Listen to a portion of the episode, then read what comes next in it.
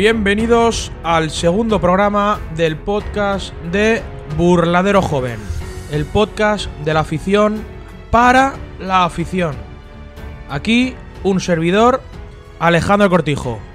Y como siempre, aquí a mi lado, mi fiel compañero, Fernando García. ¿Qué tal, oyentes? ¿Cómo estáis? Esperemos que estéis bien y vaya todo fenomenal. Bueno, hoy desglosaremos lo que ha sido la pasada Feria de Abril en Sevilla, hablaremos de la novillada de la Virgen de los Desamparados que hubo en Valencia y también hablaremos de la primera semana de la Feria de San Isidro 2022, donde han pasado muchas cosas. Ha sido muy, muy, muy, muy difícil para mí. Porque te amo demasiado. ey, te amo demasiado.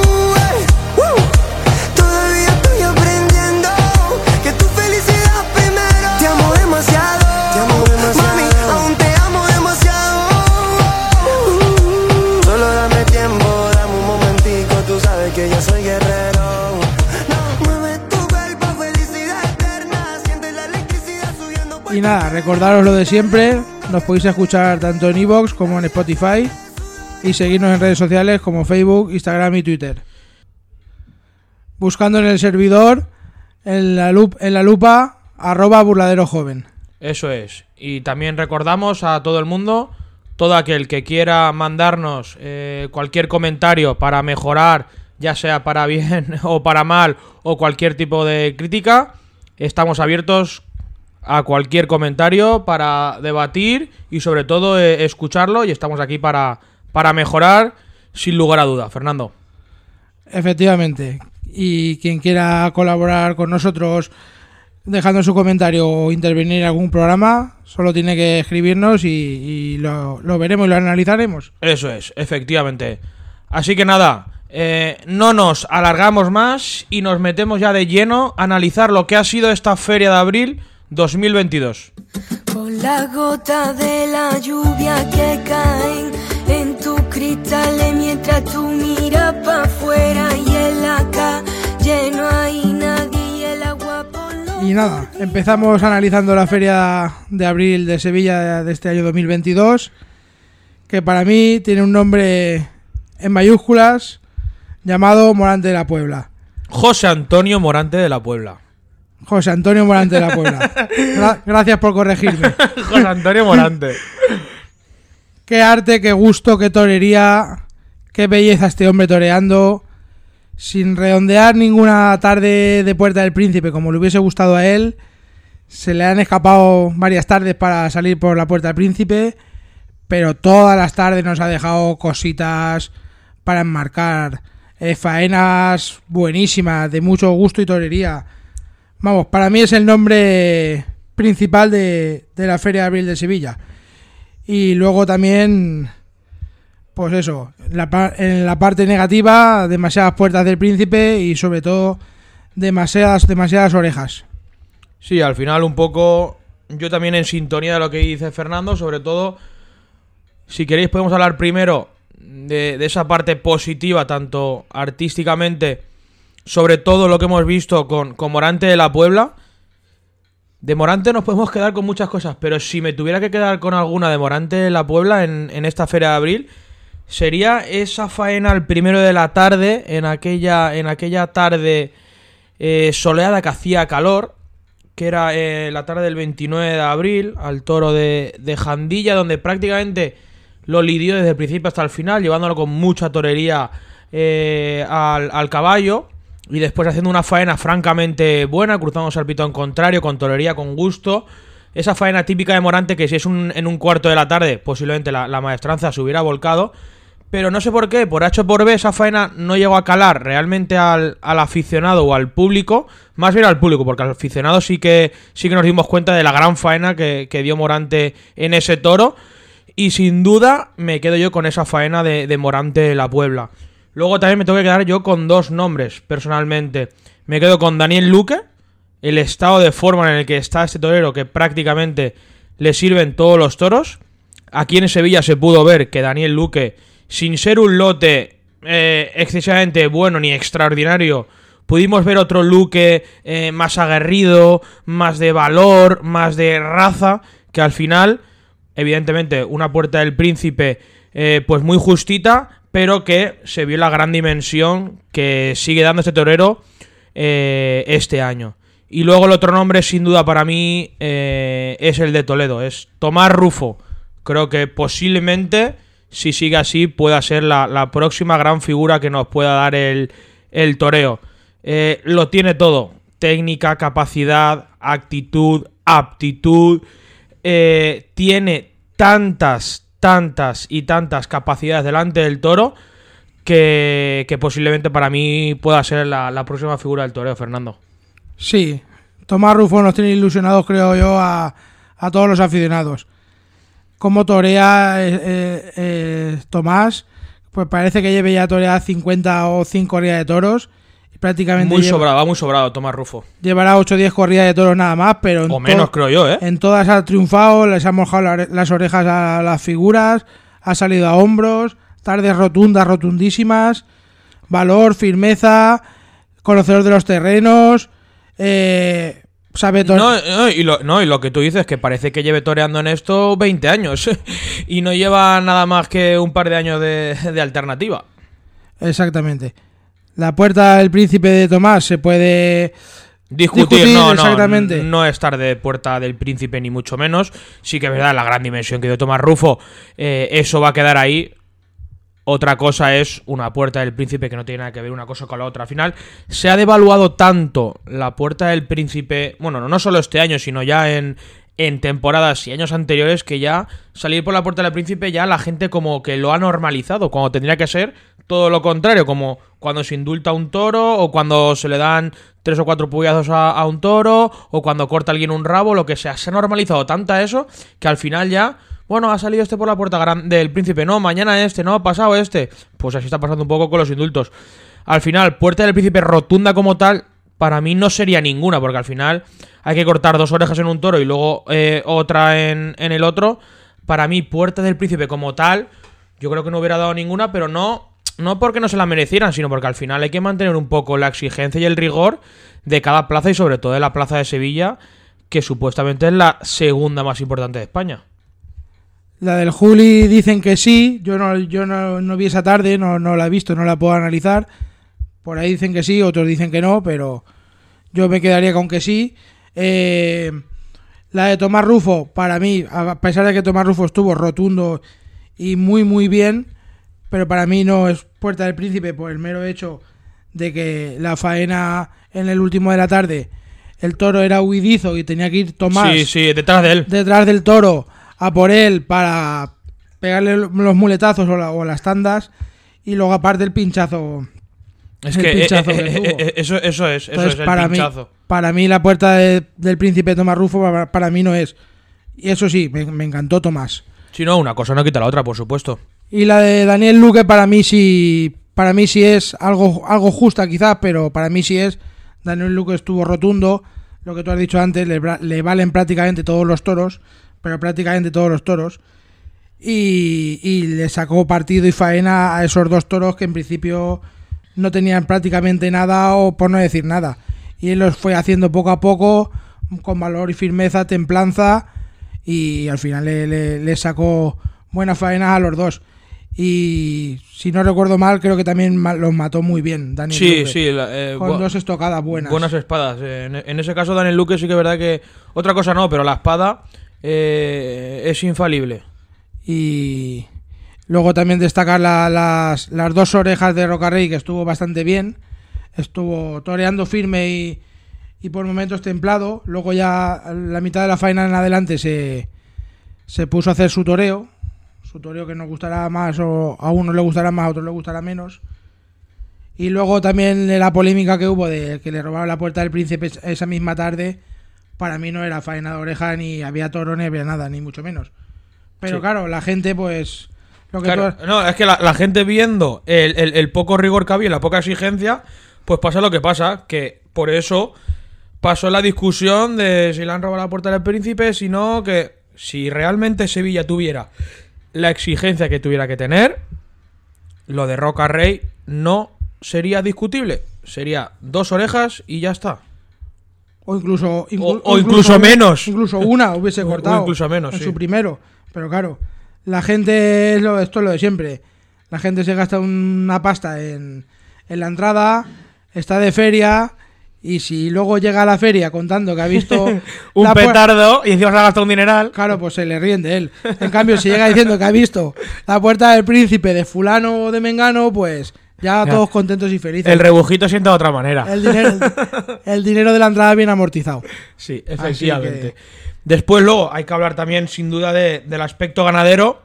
A, a destacar otra vez más, por enésima vez, el estado tan lamentable en el cual se encuentra la ganadería de Juan Pedro Domecq. Está claro que la culpa no es del ganadero, porque no es del ganadero la culpa. La ya no merece ni comentarla, pero bueno. Sí, no, sigue. porque. O sea, es que no, por- no, porque no le quiero echar la culpa al ganadero, porque aquí realmente. De quien es la culpa es de los toreros, que la imponen, la exigen y dicen, no, no, yo si no es con esta ganadería, eh, yo esto no lo mato, eh, ni lo mato, ni toreo, ni voy a esta feria. Entonces al final, eh, la culpa hay que echársela principalmente y mayoritariamente a los toreros, que son los que lo exigen ese tipo de ganaderías. Después también, a destacar otra vez una tarde mala y ya lleva unas cuantas este año, Victorino Martín. Fernando. Sí, sí. Una corrida bien presentada, pero lamentable de juego, salvo el quinto. ¿El quinto fue? Sí, el quinto. El de Ferrera, sí. Salvo ese quinto toro puede salvar, pero juego lamentable, escasa de, de fuerza y escasa de, sobre todo de casta. Ya O sea, que no sea lamentable, es que eran tan nobles, tan nobles, tan nobles que es que al final, si le echas tanta gaseosa al vino tinto y, y si es un buen Rioja, pues cuando le echas tanta gaseosa es lo que pasa, que se diluye el sabor del buen vino, pues aquí yo creo que ha pasado un poco lo mismo con la ganadería de Victorino. Es que no sale, nos, ya no salen ni el bravo y repetidor que, que arrastra el hocico por, por el albero, ni el toro zapatillero, el que te Que se te revuelve a mitad de muleta. claro que te complica la, la vida de, de Vitorino, que antes salían o uno o otro. No, prácticamente no habían toros términos medios. El típico tobillero, sí. Pero hoy en día es que salen nobles y no sale ni el, ni el bravo encastado humillador y repetidor, ni el, ni el tobillero. Perdón la expresión, pero el toro, el toro hijo puta de Vitorino que había antes, la peladilla. Que, que Sí, sí, sí, la, siempre. la peladilla que siempre le salía a Victorino. Claro. Y es que es lo que hablamos siempre, que a mí la, nobleza en un toro al final no molesta. Lo que molesta es la excesiva nobleza. Molesta la clase, no molesta la clase. Molesta la excesiva clase en un toro. Al final esto tiene que ser un compendio y tiene que ser eh, que la báscula esté equilibrada en cuanto a clase, nobleza, casta, bravura, humillación, fijeta, fijeza, codicia y un sinfín de adjetivos más que tienen los toros bravos. Al final, buscar tanto esa, esa clase y esa nobleza hace que al final la corrida de Valencia este año nada, la de Castellón nada, eh, y así como lleva ya años anteriores Victorino. Sí, así es. Pero bueno, Y Bueno. también, también, también eso, es decir, la, de la corrida de Miura, que tampoco no, no... salió nada buena. Escribano estuvo digno, hizo, hizo lo que pudo, estuvo variado, se fue tres veces a Porta Gallola, puso banderilla en todos sus toros, compartiendo con Fernando Sánchez. Sí, no, estuvo más o menos... Y con Escribano José estuvo a su Chacón. nivel. Sí, Escribano estuvo, pues, en, como está todas las tardes, más o menos, en su toreo y en su técnica. Pero los toros de Miura, pues también dejan mucho que desear. Ya, o sea, no sale el toro este que, que te va a comer, que se te tira al cuello, que no sabes por dónde te va a venir. Ya tampoco salen esos, esos toros de Miura y tampoco sale un toro. No, y luego lo que comentábamos, que tú cuando antes veías un Miura en una foto o salir al ruedo decías, joder, esto es un Miura. Ahora hay Miuras que salen en la plaza y dices, uff, porque sé que es una correa de Miura, pero a lo mejor este toro con otro hierro, a lo mejor tendría mis dudas, ¿eh? Sí, sí, exactamente. No sé qué, qué- con qué refrescaría Miura o qué mezcla. Dicen que Fuente qué sangre le metería, pero no, no parece Miura. O sea, tú ves un toro en foto en corrales o en, en la plaza.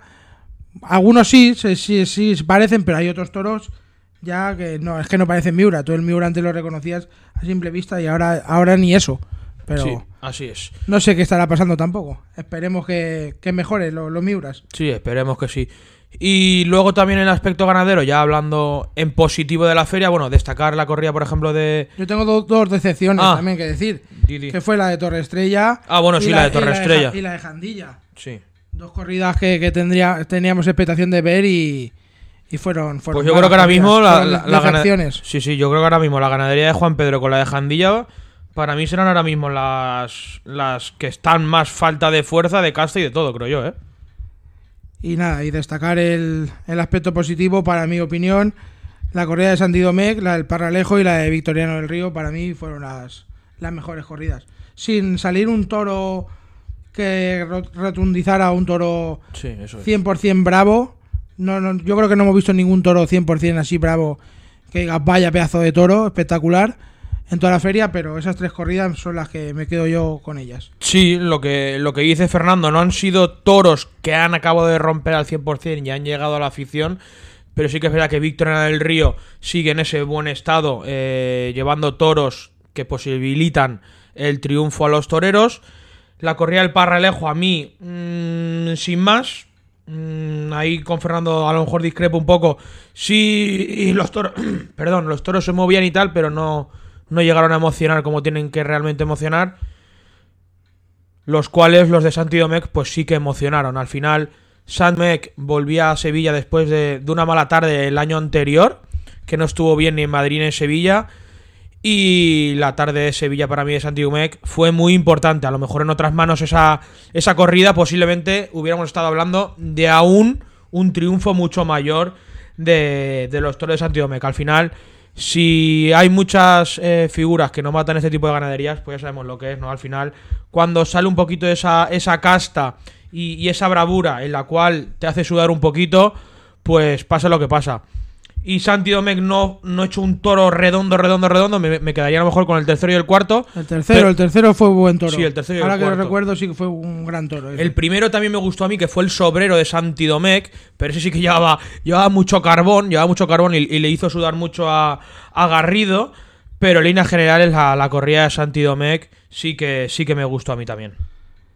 Y luego, eh, ya para acabar, eh, nos hemos olvidado de hablar de un torero que en Sevilla es muy querido y que si no hemos hablado es por algo. Yo lo iba a comentar ahora, creo que ya sé por dónde vas, creo que lo iba a Bueno, pues decir. a, a ver, a, ver si, a ver si estamos hablando del mismo. Sí, de Juan Ortega, ¿no? No, pues ¿No? ¿No? estaba, no estaba pensando yo en Juan Ortega. Estaba Ah, Ahora sí que habla- hablamos de Juan Ortega, pero yo estaba hablando de, de José María Manzanares, que es un torero prácticamente de la plaza de Sevilla, al cual le tienen, le tienen mucha estima por tantas grandes tardes. Creo que Manzanares lleva ya muchas tardes en Sevilla sin decir prácticamente nada, ¿eh, Fernando? Sí, esta feria más bien Manzanares ha pasado de puntillas y sin decir nada, prácticamente nada en ninguna tarde y sin rotundizar. Creo que cortó una oreja, me parece, no sé en qué corrida. No me acuerdo, pero... Me suena que cortó una oreja, ahora mismo no, no- de memoria no lo recuerdo, pero nada, oreja baratita, baratita. Sí, oreja, oreja porque está en Sevilla y en Manzanares, pero no por nada Como, más. pra- como prácticamente de las 31 orejas que se han cortado, no van a ser todas, pero Sí. Más de la mitad han sido muy baratas. Y nada, lo que quería comentar de, Juan Ortega, y también un poco para los guados, pero sobre todo Juan Ortega. Juan Ortega es preocupante.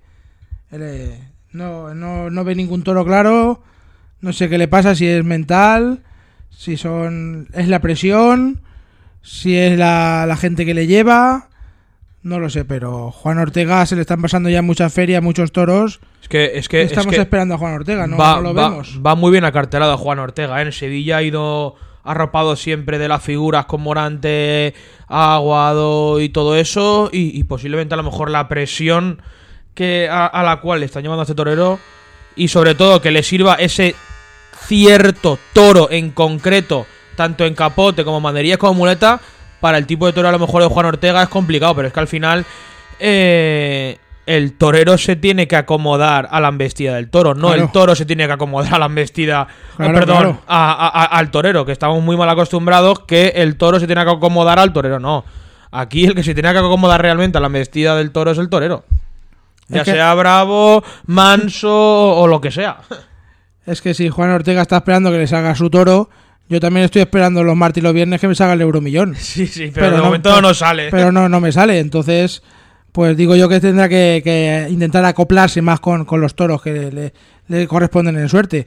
Digo yo, que nadie duda, nadie duda de la clase Ni su torería. ni su torería de, de- que tiene Juan Ortega, pero se le están pasando los toros y las ferias y, y esto del toreo, lo mismo que te suben en el carro pronto, Se te bajan, pero. Pero, pero, pero más, más- más pronto aún. más pronto aún, sin Más duda. rápido te bajan. Sí, así Ahí. es. Así que eh, este ha sido. Y Pablo, y Pablo Aguado va más, más de lo mismo. Sí, no, También. Pablo Aguado, aún con el capote se ha dejado un poquito más ver. Pero como siga así en, en la línea de Juan Ortega, también va a ser, va a ser preocupante. Veremos ahora también cómo, cómo va Madrid, pero es preocupante. Bueno, este ha sido nuestro análisis de la Feria de Sevilla. Resumen, ahora sí, después de esto rápido, eh, muchas puertas del príncipe, mucho triunfalismo. Hay que subir el nivel de toro de Sevilla, el nivel de exigencia y, y el nivel de rigor, Fernando. Sí, y que Juan Pedro vaya cuatro tardes el año que viene. En Sí, de- por favor. En vez, de, en vez de tres, vaya cuatro. Sí, sí, que vaya cuatro tardes. Así que nada, un breve en el camino y continuamos. Hay un loco en lo alto la colina, donde vive enamorado de Andalucía, donde los miércoles se va por la noche a su peñita. Hay un loco en lo alto la colina, donde ha cambiado vagar mundos por ratones, esos ratones que saben más de la vida que los ladrones.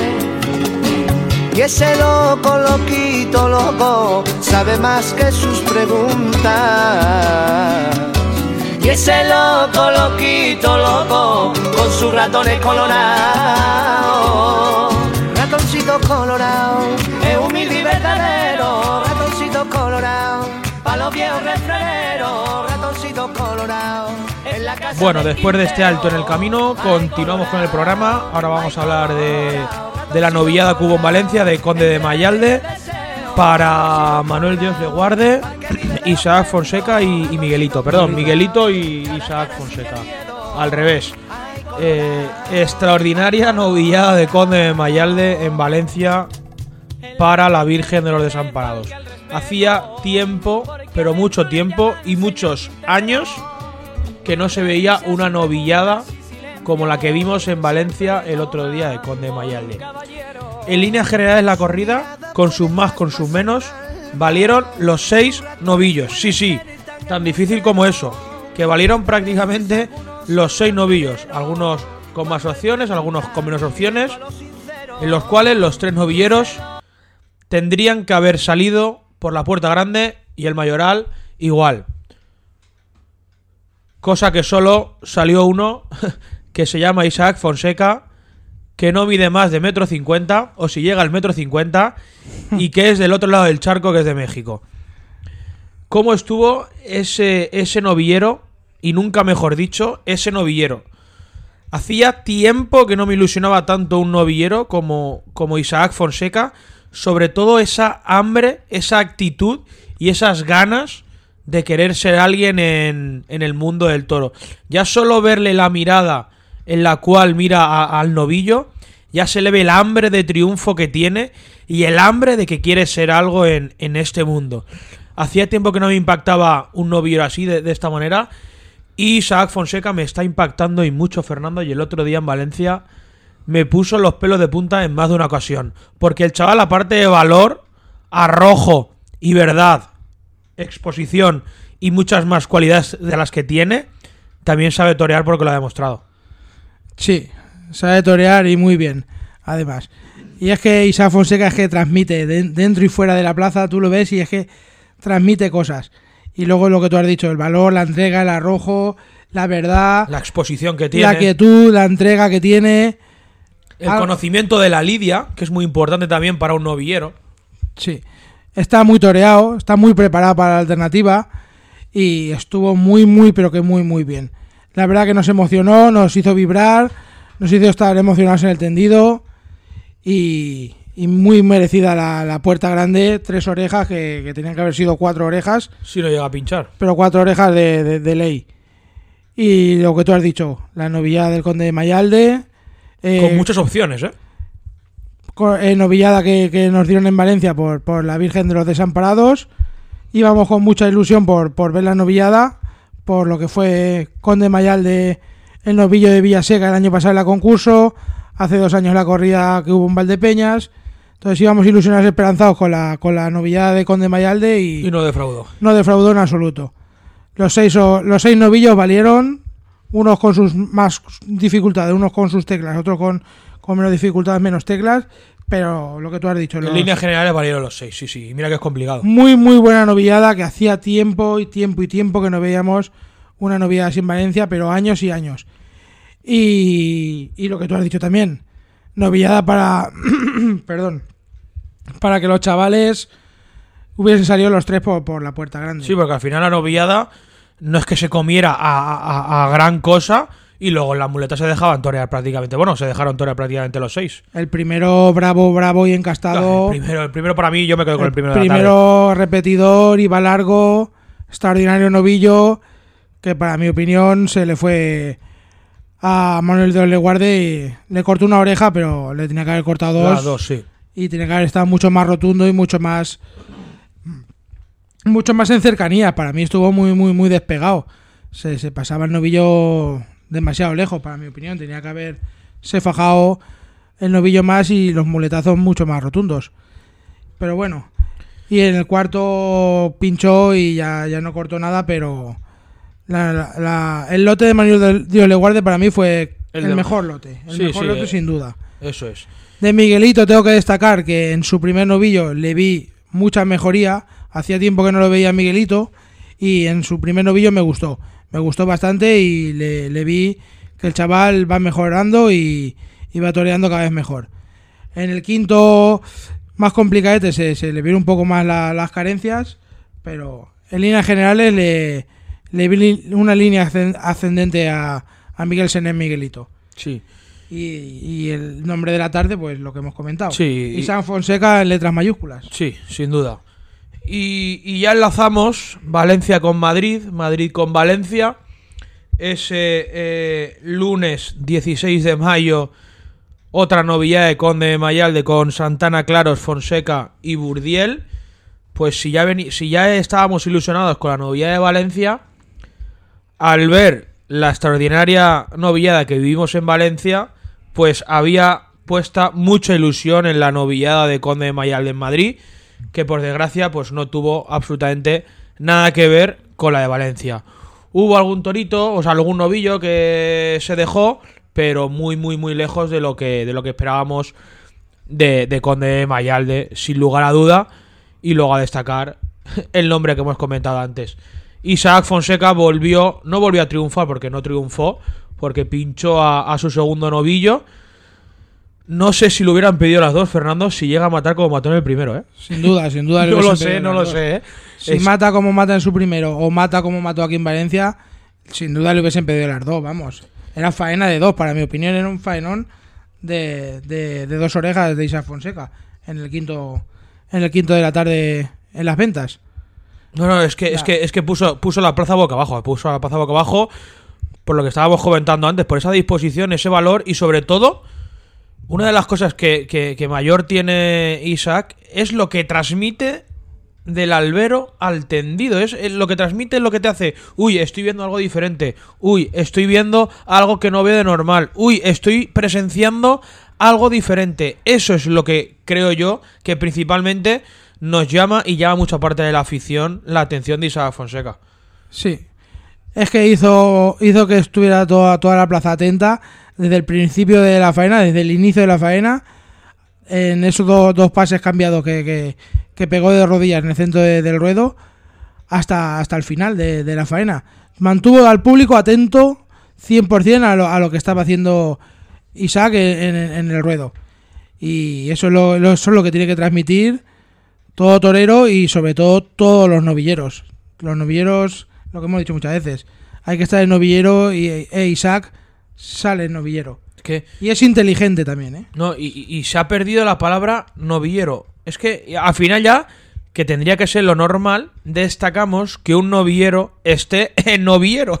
Cuando tendría que ser, que ser todo lo contrario. Un noviero tiene que estar en noviero, que se le note el hambre, las ganas, que se le note ese afán de triunfar, e- e- ese afán por hacer los quites al cuando le toca su turno a su compañero, que haga bien las lidias, que, que se cruce, que, que intente hacerlo eh, lo, lo mejor posible. Eso es como tiene que salir un noviero al final. Hoy en día ver un noviero hacer un quite es muy complicado verlo, por no hablar de los toreros que ya eh, prácticamente no, no hay quites entre ellos al final. Eso es lo que queremos ver la afición, esa rivalidad y sobre todo que volvamos a, a las plazas a ver ese novillero, esa novillada o ese torero o quien sea. Sí, así es, así es. Y nos vamos, bueno, habla, habla, habla. Sí, eh, lo que iba a decir, que es- parece ser que sea algo extraordinario cuando hablamos que un novillero es el novillero, pero que, que Sin duda, que- no debería ser así. Hacía tiempo que no me ilusionaba personalmente un novillero de la manera en lo que me hace Isa Fonseca. Me gustó, me gustó también esa tarde La forma de Burdiel, ¿eh? Álvaro Burdiel me Sí. gustó también en el, en el sexto novillo. Las formas de Burdiel que- a mí me gustaron mucho. Otro, otro novillero que hay que tener eh, en cuenta que debutaba en Madrid y, y parece que tiene las cosas muy claras. Eh, hay que seguir también de cerca la pista de, de Álvaro Burdiel porque también me, me gustó. Evidentemente, eh, Isaac Fonseca es a lo mejor el triunfador de la tarde, pero no hay que dejarse atrás a Álvaro Burdiel porque también estuvo francamente bien. Hay veces que no hace falta cortar orejas para, Sí. para, ser Para que hablen de ti. que hablen de ti y tu faena sobre todo quede en el recuerdo de toda la gente que la ha visto. Así es. Aunque un novillero siempre le hace falta las orejas, pero hay veces que no, que no hacen falta. Y la novillada de Conde Mayalde me gustó más la de Valencia, mucho más. Sí. Le faltó casta y le, le faltó fuerza, sobre todo la primera, los primeros tres novillos, a la, a la novillada de Conde Mayalde. Y de una novillada nos vamos a, a otra novillada, la, la primera novillada del ciclo, esa novillada de los maños, de la, de la familia Marcuello. Otra pedazo de novillada que sin duda alguna nos quedamos todos con ese primer novillo de la tarde de Santa Cancela. Extraordinario novillo, novillo para sin duda cortarle las dos orejas. En líneas generales, otra gran novillada de los maños, Fernando. Sí, sí, muy buena novillada de los maños. Prácticamente otros 6 de 6. Valieron y, y- Cuatro y medio, cinco de seis más o menos, sí, pero cinco de seis o sí, sí, con O- altas opciones la, la gran o mayoría. 6, o seis de 6. Sí, eh, yo, yo te diría prácticamente 6 de 6. Los novillos que embistieron y se le puede haber cortado las orejas perfectamente los maños. Lo que tú dices, nos quedamos con el primero y yo también me quedo con el segundo. Y el, segu- el segundo también bravo, ¿eh? Sí, sí, con emoción, con emoción. Primero y segundo, bravos repetidores encastados, con emoción, sin dar facilidades.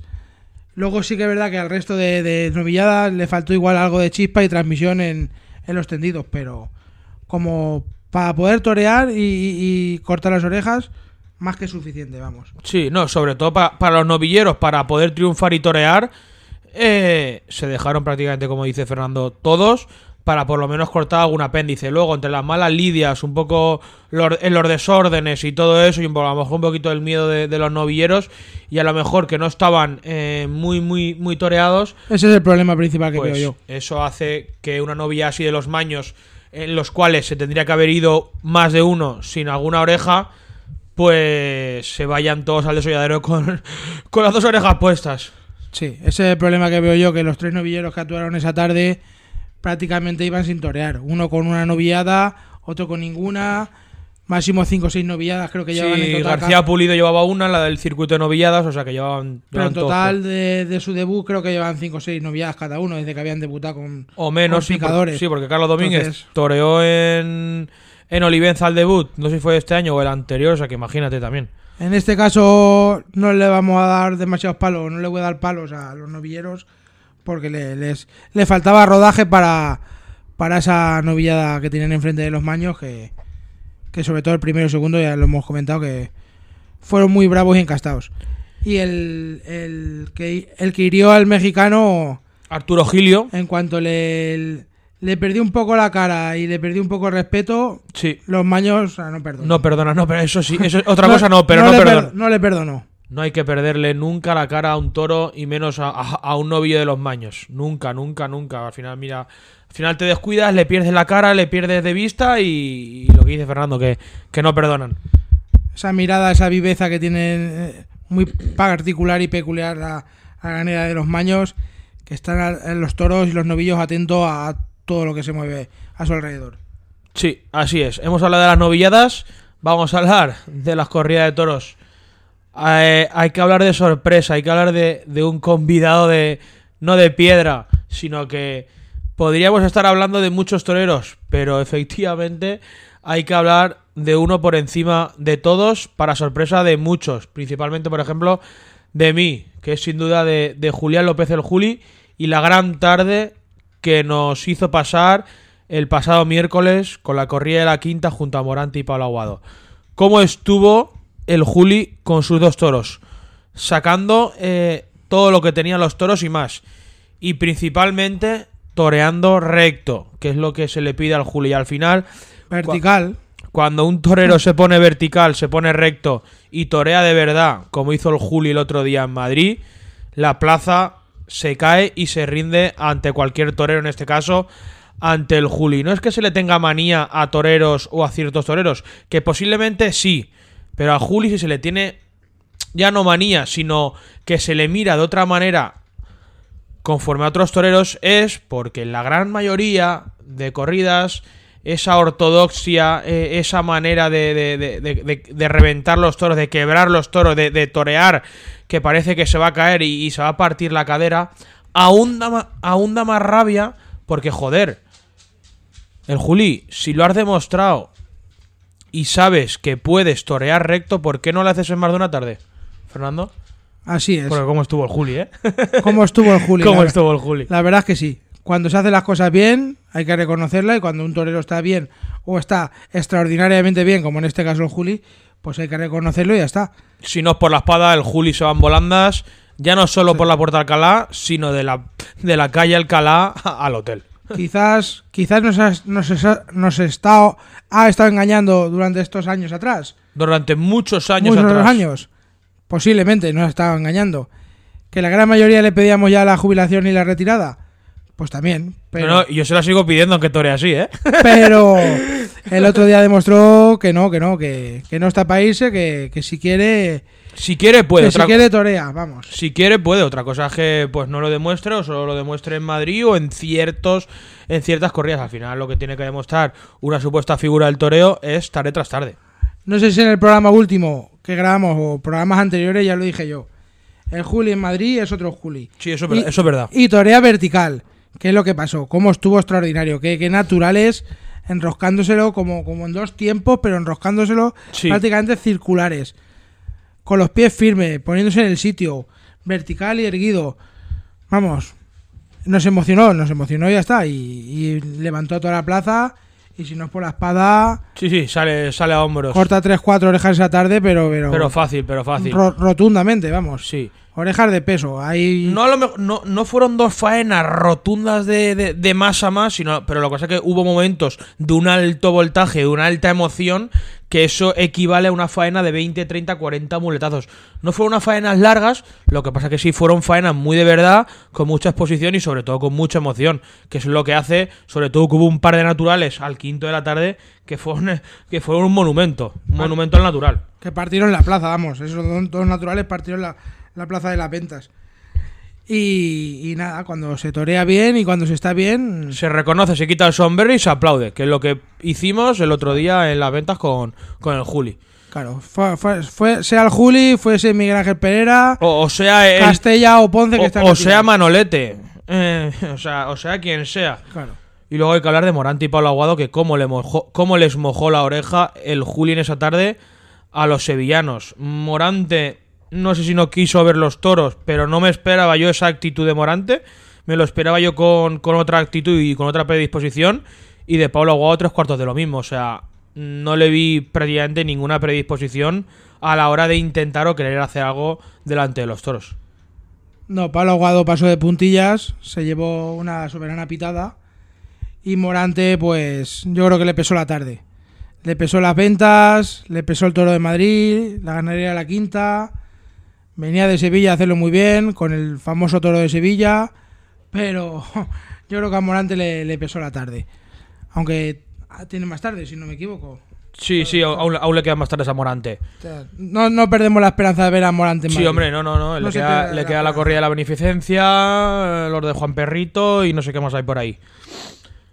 Luego también la corrida de, del torero, de Ferrera Luque Caballero, extraordinariamente bien presentada la corrida del torero, con, mucha leña por delante. Sí que es verdad que a lo mejor hubo un par de toros que no estaban eh, rematados de atrás, pero tenían mucha leña por delante. Luego no dieron el juego esperado. Me esperaba yo más de esta ganadería. No dieron el juego esperado. Y no fue una decepción, pero sí fue un poco de joder. Me esperaba yo algo más de, esta ganadería. O sea, al final es, es pero sabemos que no es el Domecq este borreguil, al, borreguil comercial que estamos acostumbrados a ver. Exactamente. Y también muy bien presentada la de Montalvo. Tampoco dio un juego extraordinario, pero muy bien presentada. La, la, la primera, la que abrió, La que abrió Feria. la que abrió Feria de San Isidro, sí. Sí, que le sirvió a Álvaro Lorenzo para cortar una orejita para eh, coger la primera sustitución de Emilio de Justo el día de San Isidro en la corrida del Parralejo con, con Curro Díaz y, y Ginés Marín, donde el, torero Ginés Marín sufrió un grave percance y yo creo que Ginés Marín va a ser uno de los toreros de la feria, pero no, no por la faena, por desgracia, sino porque ya eh, eh, inundó esa foto las redes sociales prácticamente que la compartió todo el mundo. Esa, esa manera conforme cuando ya estaba cogido, de, eh, el muslo partido en dos, entrando a la enfermería, hay un momento en el que su padre, que es el picador también, que va en su cuadrilla, le, le da un beso y, y Ginés Marín como si no como si no fuera con él la cornada, como si no le hubiera pasado nada, entrando a la enfermería tan tranquilamente que después evidentemente no pudo torear a su sexto porque estaba bastante bastante grave. ¿Cómo estuvo el tío Ginés? ¿Cómo estuvo? Me sorprendió, ¿eh? Me sorprendió para, para bien, sobre todo la entereza de Ginés Marín. Sin eh, en vender la momento. jornada, Sí. serio, firme, el entero con entereza lo que tú dices y sin vender nada de cara a la galería. Eh, lo que tú me has comentado, que en la plaza prácticamente nadie se, se había dado cuenta que llevaba una cornada y además fue una, una fuerte cornada. Pero estuvo muy bien Ginés, ¿eh? Espero que se recupere pronto. De aquí le mandamos un, un fuerte abrazo y una, le deseamos una pronta recuperación. Al igual que Emilio de Justo, que no lo habíamos dicho ni habíamos grabado programa, pero le deseamos una pronta recuperación a Emilio de Justo. Y también al novillero Santana, Santana Claro. que- Santana, claro que también fue cogido, sí. Bueno, y Arturo Gilio también. Exactamente. Bueno, y a todos en general, pues si nos olvide. No vaya a ser que nombremos a, a algunos y a otros no. A todos les mandamos fuera, al final ya sabemos lo que pasa con, con los toros. Emilio de Justo que ha anunciado la reaparición suya en Almería. A finales de agosto, en principio, en principio es la reaparición de Emilio de Justo, sí. Y Bueno, luego también me gustaría comentar la vuelta de Talavante, uno de los días fuertes de, que había en la feria. Ese mano a mano entre Talavante y Ortega con Jandilla. No fue ni mucho menos lo esperado eh, la corrida, ni el mano a mano. Le costó a Talavante poner en el billetes, que no sé si al final realmente fue un no hay billetes o no, porque hasta el día de la corrida había entradas, o luego a, lo mejor ahí habría un ajuste de entradas, o compra tú unas cuantas que queden y yo compro otras y así ponemos el no hay billetes, pero realmente Talavante mm, colgó el no hay billetes, pero no lo consiguió llenar realmente. En el cual Talavante no me decepcionó porque no, no sería la palabra a lo mejor acertada. Pero eh, me dejó con ganas de más y sobre todo sobre todo la, la predisposición de, de Talavante. Lo vi como que, que no volvía a Madrid, como que ya estaba por aquí. No sé si de paso, no sé si tienes tú la misma impresión, Fernando. yo creo que no. No tengo la misma, la tengo la misma impresión. Yo lo vi demasiado frío, pero lo Sí, vi frío. que como tiene cuatro tardes, la primera no quiso jugársela. Vino como un poco, pues eso, A verlas venir, ¿no? a, a, a- a verla venir. Si le salió un toro como le salió, pues hizo una buena faenilla, le cortó una oreja, pero digámoslo así que para coger, para coger, para calentar y para coger sensaciones con la plaza, con el público, de cara a, la- a las tres tardes que, que le vienen. Yo lo vi dema- demasiado frío para, para mi gusto y mi opinión. Y luego lo que hemos comentado antes de Juan Ortega, eh, tres cuartos de lo mismo de lo que pasa en Sevilla. Sí, por eso también he dicho, yo antes eso de Juan Ortega lo de Sevilla, también en parte refiriéndome a la, a la corrida esta de, de Madrid. Eh, Yo quiero destacar un nombre que y una corrida, que es la del Pilar. También salió una buena corrida. Creo que se puede decir que de momento la, la más completa, que llamamos de Feria de San Isidro. Y Javier Cortés, me, me gustó mucho Javier Cortés, que se ha ganado la, sustitu- la sustitución. La corrida de Pedraza. Y me gustó también Francisco José Espada. Me gustó mucho Francisco José Espada. Sobre todo en el último de la tarde, cómo se dejó llegar el toro, cómo se arrimó a los pitones, trozándole la taleguilla, rozándole los muslos. Y también sabe, también toreando por momentos y sabe torear Francisco José Espada. Me, me quedo con esos dos nombres, con Javier Cortés, Francisco José Espada. No Y es un torero que llegue a la- a- al, al público al tendido, a lo mejor por eso no caló realmente al, al aficionado y a la plaza. Pues a mí, me, a mí me gusta Espada, a mí me gusta. Yo le, le voy a seguir, le voy a seguir y tengo más, más ganas de verlo. Y, Y- luego. Ah, bueno, habla, habla, perdón. Sí, no, decir que eso, que Tomás Campos esa tarde pues estuvo No, lleva ya muchas oportunidades fran- Tomás Campos. ¿eh? francamente mal. Las cosas como son. Lleva ya muchas tardes. Y luego también lo que hemos comentado de Sevilla. No se pueden regalar en Madrid, en la primera plaza del mundo, tantas orejas. Bueno, tantas. Eh, cortó Curro Díaz una oreja el día de San Isidro con Álvaro Lorenzo, otra. Dos orejas en Madrid, que tendría que ser eso algo, una explosión de júbilo y realmente no vimos to- torear. Eh, Álvaro Lorenzo volvió a perder otra oportunidad de oro para, para, para pegar un puñetazo en la mesa.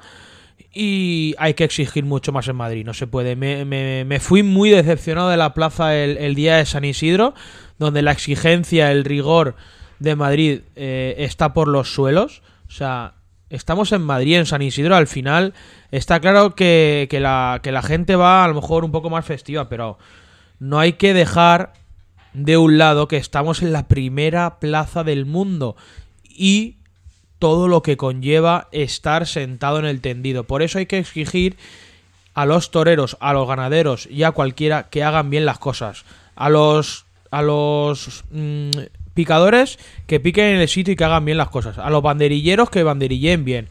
A los terceros que lidien bien los toros y a los toreros que se crucen y se pongan y se pongan como hay que ponerse. Al final estamos viendo los puyazos en la paletilla que ya no importa nada, eh, tercio de banderillas que al final tampoco importa nada y luego el torero está y pega dos tres eh, tandas buenas y ya oreja, ¿no? Al final estamos en Madrid, creo que hay que exigir mucho más de lo que se exige, Fernando. Sí, hay que exigir mucho más de lo que se exige. Eh, las orejas que tú has dicho de Curro Díaz y Álvaro Lorenzo, muy, muy baratas, muy escasas. Eh, te tengo que, para mí, contradecir un poco, que es no se están viendo malos pares esta... Es lo que no, llamamos no se están viendo malos pares, pero de banderillas, Sí, sí, no se están viendo malos pares. Y algún, y algún picador se está, está haciendo las cosas Oscar Bernal, sí. medianamente bien. Sí, Oscar Bernal, por ejemplo. No, o en cuanto a las lidias, eh, Javier Ambel, Fernando Sánchez que nos está echando mala, mala feria, pero al final son siempre nombres muy puntuales cuando tendría que ser todo lo contrario. Sí, sí. Pero no, del apartado de banderilleros yo creo que no. De momento lo que va de feria no nos podemos quejar. Y eso es lo que estábamos comentando. Las orejas de Curro Díaz y de Álvaro Lorenzo, para ser Madrid, muy, muy, muy escasas, muy, muy baratas, muy justitas. Para mi opinión, bastante regaladas. Las cosas como son. Sí. Y Álvaro Lorenzo, yo es que lo veo un torero que no. muy que no- frío, muy frío. no llega al tendido, no, no transmite, no. No tiene mal concepto, no tiene mala técnica. Pues a veces torea despegado por momentos, pero no tiene mal, mal gusto, pero no llega, no, no cala al tendido, no llega. Pero pues no se cruza. si se cruzara a lo mejor sí que llegara. A veces sí se cruza. La primera tarde no, la primera tarde suya no estuvo mal con la de Montalvo. No, a mí no me desagradó, pero esta segunda, pues ya, ya se la ha visto de, de otra manera. Y es que no, no, no cala al tendido. Y, y yo esta tarde lo estaba pensando, esta tarde o ayer lo estaba pensando, que Álvaro Lorenzo no tendremos el nuevo López Simón. Pues, Cuidado, La- eh. la técnica- Orejita, orejita. La técnica de López Simón, orejita y orejita, baratitas las dos, pero a hombros. ¿Eh? No, Álvaro Lorenzo no será el próximo López Simón. Pensarlo y ahí, ahí lo dejo. Ahí lo dejas. de momento no ha sido orejita y orejita, pero sí que ha sido Pero casi. orejita en Sevilla, orejita en la primera tarde en Madrid y orejita en la No, segunda y, su- tarde- y sustitución. y- y orejita también en la segunda tarde de Madrid, la sustitución, sí. Solo le falta ya la orejita, orejita baratita y a hombros. Así que... Sí. Así que este, Poco más que añadir sí, este ha sido ya nuestro análisis de lo, de lo acontecido en esa primera semana y poquito de San Isidro. Continuaremos haciendo programa y analizando eh, lo dema- las demás semanas y todo lo que acontezca en, en la temporada, principalmente, evidentemente, de San Isidro. Así que nada, eh, os reemplazamos al siguiente programa que lo anunciaremos también en redes sociales de ese análisis de lo que seguirá siendo la Feria de San Isidro. Y recuerden a todo el mundo que va, que va a Madrid y que va a la plaza. Exijan en la primera plaza del, del mundo. Respétenla, cuídenla y sobre todo compórtese como hay que comportarse en la primera plaza del mundo. Sí, y ahora que has dicho respétenla, me ha venido a la mente la Comunidad de Madrid, Ayuso, Avellán, Almeida, respeten la plaza de, de la primera plaza del mundo y cuídenla, Sí. reformenla, restáurenla, píntenla, que está, está por dentro, que, que, que, Que da pena, que da pena. verla. Eso es, es una vergüenza ver, ver fotos de, de la primera plaza del mundo en ese estado los interiores. Es una vergüenza, da pena. Sí, sí, sí, no, no, no, da pena. Eh, Está en los interiores de, la- de las ventas, hay en zonas que da eh, verdaderamente pena y lástima el cómo conservan la primera plaza del mundo cuando tendría que ser el espejo, ya no solo de Madrid, sino de la tauromaquia en general. Así que a la Comunidad de Madrid respétenla y a los presidentes y aficionados sean exigentes Efectivamente. y guarden un, cierto rigor. Así es. Así que nada, eh, como siempre, os reemplazamos al siguiente programa. Ha sido un placer y hasta la próxima. Nada, cuídense y que vaya, vaya todo muy bien. Hasta luego. Y como dice nuestro lema, sin toro, nada tiene importancia. Hasta la próxima. Voy a matar al león del vacío que nos falte hoy. Brindo por todos los hijos del sol y por el vecino que nos denunció por nuestra manera y volar que vuele en mesa para. Brindo por la luz al amanecer en cualquier ciudad. Solamente beso si no me ves, estaré detrás diciendo que tarde, demasiado tarde. Vamos a bailar hasta que me arrastren a otro lugar. Si probablemente no soy abstemio y lo seré más para no joderte, para no perderte.